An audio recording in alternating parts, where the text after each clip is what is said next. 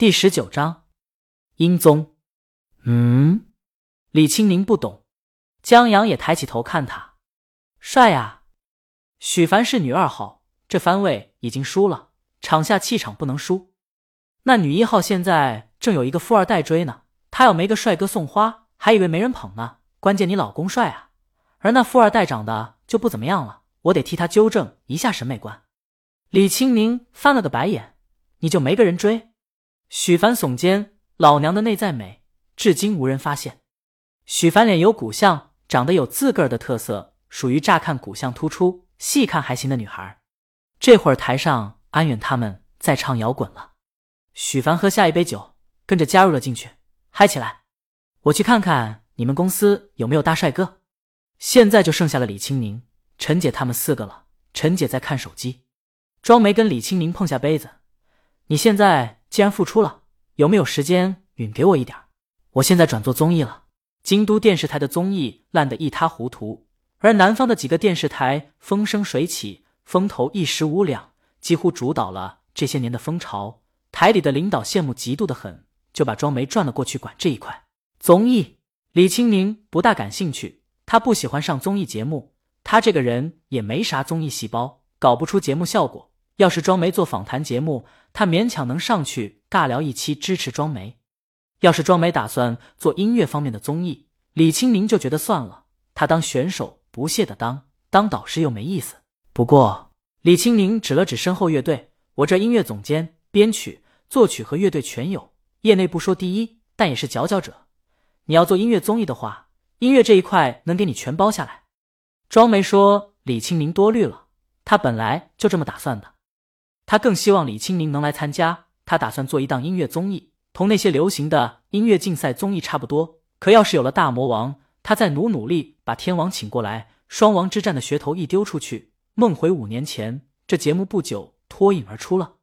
李青宁告饶：“梅姐，你可别为难我了。以李青宁对天王的了解，天王也不回去的。人现在拍电影正上瘾呢，那我怎么办？”庄梅楚楚可怜的看着李青宁。现在英宗草根选秀的有，歌手角逐歌王的有，蒙着脸唱歌的有，选草根和明星一起唱歌的有。这些综艺还不止一个电视台在搞。现在同质化很严重，要想节目脱颖而出，音乐质量的上去，这点庄梅相信李青宁，然后就靠嘉宾了。现在那些音综几乎把能上节目的音乐人收刮一空了，庄梅再想找音乐人，他们的话题度和综艺感都高不到哪儿去，带不来多少流量。和观众，现在唯一能让他反败为胜的就大魔王了。李鱼自出道就没怎么参加过综艺，这可是大好的机会。江阳忍不住说：“既然别的电视台都在搞，而且同质化严重，那再搞也没多大意思了。搞点不一样的，或许能脱颖而出呢。”他记得前世看过一群姐姐搞团综，那就很好吗？姐姐团综，庄梅没大懂。现在就纯聊天，江阳不专业，但不妨碍他聊聊。他跟着李青宁在家也看过现在这些音乐综艺，李青宁还特别喜欢看，时不时的还评价一番，告诉江阳哪个肯定有内幕，哪个没内幕。自己觉得不错的苗子淘汰了，还会用推推小号发文谴责，因为有理有据，时不时的还能掀起一阵风浪呢。他觉得现在无论选秀还是歌手竞赛，全是单打独斗的。庄梅可以试一试音乐团综，就是一群人住在一起，不断竞赛、淘汰和成长音乐综艺，这肯定很新颖。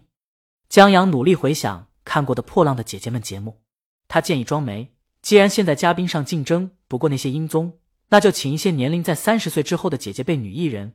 这些女艺人现在大多不吃香，也不一定必须是歌手，过气的女演员等，但凡有些演员现在不常出现在荧幕上，又有些舞蹈和唱歌功底的。都能请过来，邀请应该也没什么难度。让他们通过合宿生活与舞台竞演，最终选出七位成员组成女团。